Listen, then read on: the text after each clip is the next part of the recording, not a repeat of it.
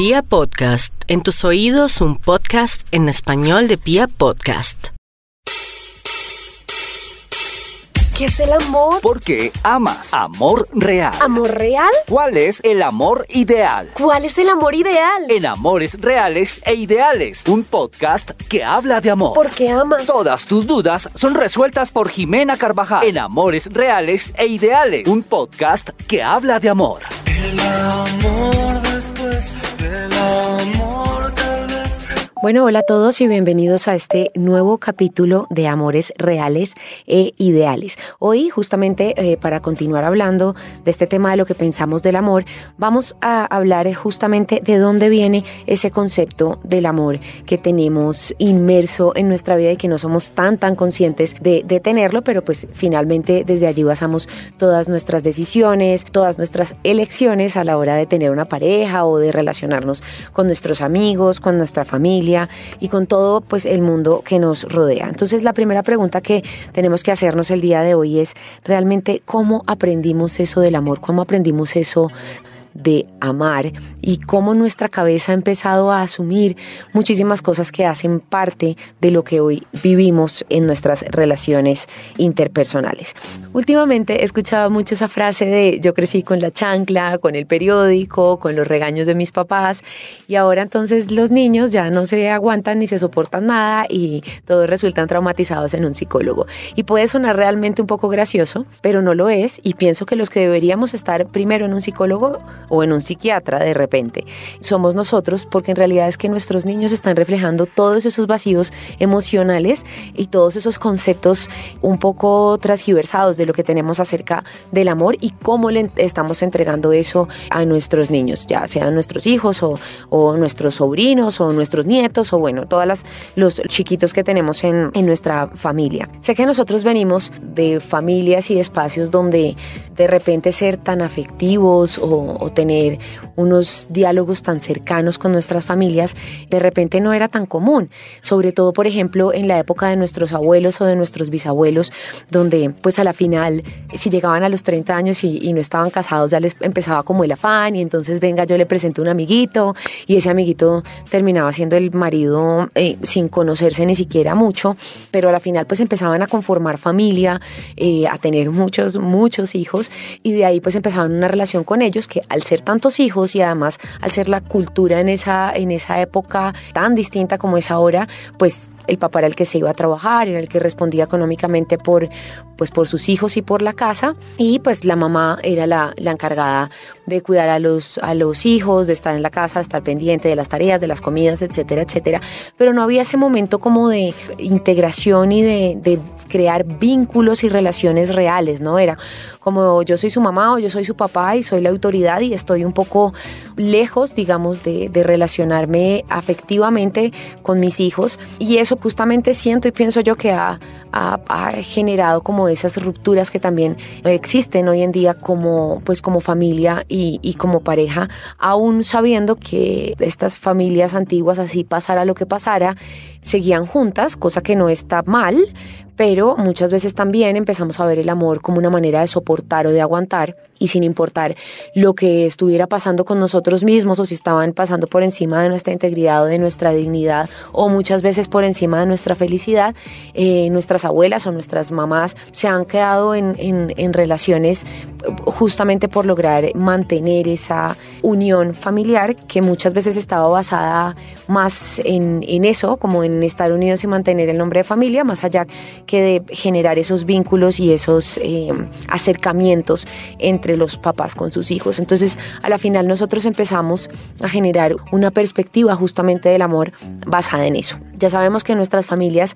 en todas las familias, existe la figura de autoridad y la figura del amor. ¿Sí? Siempre hay esas dos figuras dentro de una, pues dentro de una familia en la sociedad. Y um, usualmente la autoridad le estaba ganando un poco al amor en el tema justamente del relacionamiento cuando nosotros éramos pequeños. Y es ahí donde empezamos a generar esta perspectiva y esta visión del amor desde eso que vimos y vivimos um, nosotros como hijos y de la relación que teníamos nosotros con nuestros padres, nuestros padres con sus padres y por supuesto nuestros padres en su relación de pareja.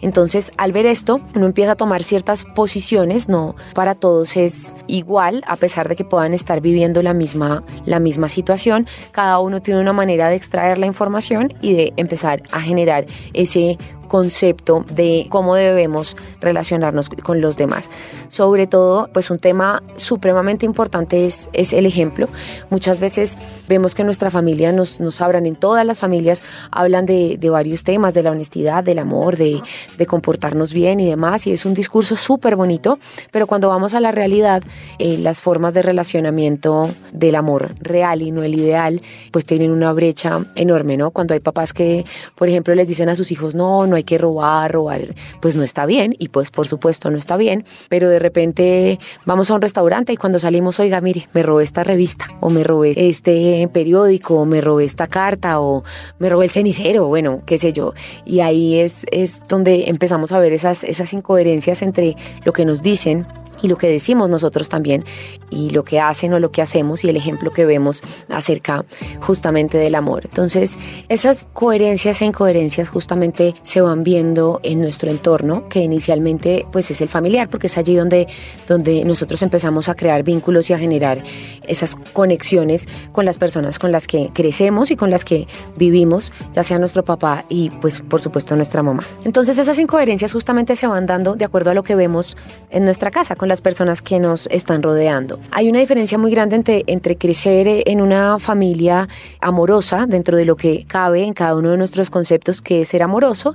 o crecer en un ambiente un poco hostil, frío, seco, violento en muchos casos. Y hay muchos casos de familias violentas o de personas que, cre que crecen en, en espacios de hostilidad y de violencia eh, no necesariamente tiene que ser física, hay muchos tipos de violencia. Hay una violencia que pienso yo que es una de las más graves y más difíciles de identificar y es la violencia psicológica. Eh, si bien sabemos que pues hay una violencia física, pues si a alguien le dan un puño en la cara y le queda un morado, pues digamos que es evidente porque hay un rastro de lo que está ocurriendo, pero cuando es una, una violencia psicológica es un poco más difícil, primero, darse uno cuenta de que está siendo víctima de ese tipo de violencia y segundo, que una persona que sea violenta psicológicamente entienda que lo que, lo que está ocurriendo o su manera de actuar o de tratar a, a su esposa o a sus hijos, etcétera, etcétera, es, es algo violento u hostil. Y muy posiblemente lo sea porque dentro de su concepto de amor, su manera de actuar está bien. Si bien sabemos el ambiente en el que crecemos, pues es el que conocemos y por ende cada cosa que estamos viendo de la manera como se relacionan nuestros padres o empezamos a relacionarnos nosotros está bien como está, pues es normal porque no conocemos y no hemos visto otra forma, sino simplemente esta. Entonces, vuelvo al tema de nuestras, de, de nuestras abuelas o nuestros bisabuelos y demás, en esas épocas anteriores, donde como eran los castigos, y yo he hablado con, con muchas personas, pues ya adultas,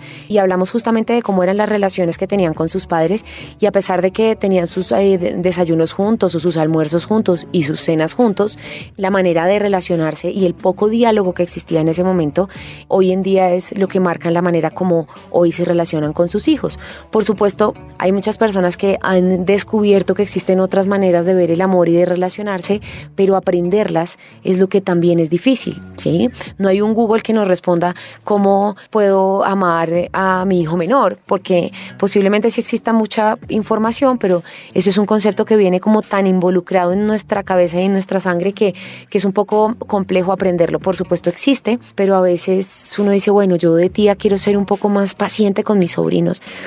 Y, y, bueno, hay que ser paciente, es, es aguantar o es soportar o es tolerar o es hasta dónde me llega algo a, a estar bien y dónde puede de pronto pasarse a volverse una pelota, que también pasa que uno dice, no, voy a dejar entonces que las otras personas pues sean y si ese sean implica que me hagan un daño, pues tengo que saber hasta dónde tengo que parar y aprobar que pasen o aceptar mejor que pasen todo este tipo de cosas. Entonces, cuando crecemos en un ámbito medianamente de, violencia, pues empezamos a generar un concepto de relacionamiento desde ahí y nos empezamos a relacionar desde la misma forma. Yo me acuerdo que me contaba una persona que le estaban enseñando a manejar y la persona que le enseñó a manejar era muy violenta, muy agresiva. Entonces, cada vez que iba en el carro y alguien se le cerraba, era alcáncelo y ciérrelo también y si puede saque la cabeza por la ventana y échele la madre. Y obviamente dentro de nuestro aprendizaje, pues eso se convierte en algo normal, es decir, así se hace, hasta que llega un punto en que empezamos a ver nuestros resultados. Y cuando vemos que el resultado es que la otra persona también nos insulta o puede pasar que tal que se baje del carro con una cruceta y nos la ponga en la cabeza, pues ahí ya empezamos a ver que ese resultado desde la, desde la agresividad y no desde el amor pues no, no está tan chévere. Pero veamos cómo ha sido ese entorno de nosotros o cómo fue ese entorno de nosotros con la familia, cómo eran esos castigos que existían antes, que a veces habían personas que los ponían de rodillas encima de unos granos de qué era, de maíz. Los ponían encima de unos granos de maíz, esto me lo contó una estudiante y me decía, mi abuela castigaba a mi mamá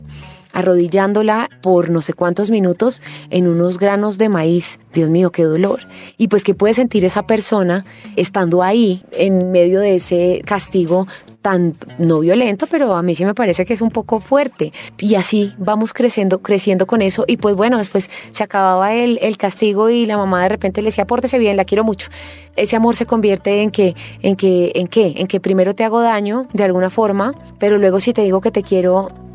pues todo está bien. Ahora, no estoy diciendo que no tengamos que castigar, por ejemplo, a nuestros hijos o que no tengamos que corregir más que castigar de alguna manera. Por supuesto que sí. Pero todo desde el amor se puede hacer muchísimo mejor y el resultado no hoy, sino posiblemente más adelante con ese concepto de lo que tengamos del amor es lo que nos va a marcar la vida porque a la final vamos a terminar permitiendo o no que nos pasen por encima porque si eso ha sido lo que ha pasado durante toda nuestra vida, o digamos que nos han faltado el respeto de alguna manera dentro de ese concepto, pues para nosotros el amor es puede ser eso, ¿no? Puede ser violencia, puede ser eh, recibir eh, palabras eh, fuertes o sencillamente no recibirlo, ¿no? A veces crecemos sintiéndonos no amados y lo que nos va a pasar más adelante justamente es que pues vamos a buscar a alguien que nos o algo que nos refuerce ese sentirnos no amados, por supuesto no conscientemente porque son decisiones que tenemos inconscientes dentro dentro de nuestra cabeza porque dentro de nuestra normalidad está que el amor es un poco el desamor, es el, la frialdad, es la dureza, es el, el, alejarme de las otras personas. Por otro lado están las, las, las familias o las relaciones que son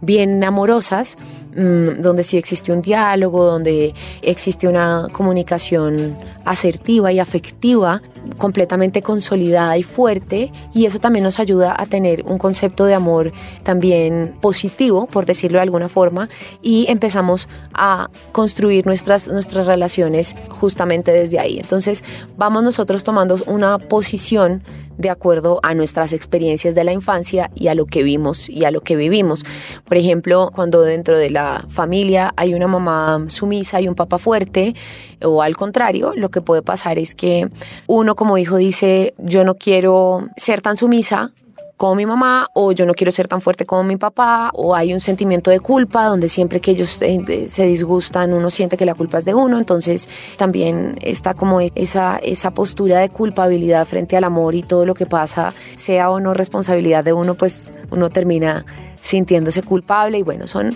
diferentes las, las posturas también que asumimos de acuerdo a ese concepto y esa visión que tenemos acerca del amor. Entonces la pregunta y la reflexión que tengo para ustedes el día de hoy justamente es empezarnos a, preguntar qué fue lo que aprendimos, qué fue lo que vimos, qué fue lo que no vimos, qué fue eso que, que nos dijeron y lo que no nos dijeron que nos hicieron empezar a crear esa, esa perspectiva y ese, esa visión, ese concepto del amor. Y desde ahí ya podemos entender muchas cosas que también vamos a empezar a ver más adelante, como justamente por qué elegimos a nuestras parejas como las elegimos o por qué elegimos a nuestros amigos como los elegimos y eso nos va a dar un poquito más de visión de la manera como funcionan nuestras relaciones justamente con base en eso que aprendimos acerca del amor. Entonces con esa reflexión los dejo en el capítulo de hoy y nos estamos viendo entonces con más amores reales e ideales. Chao, chao.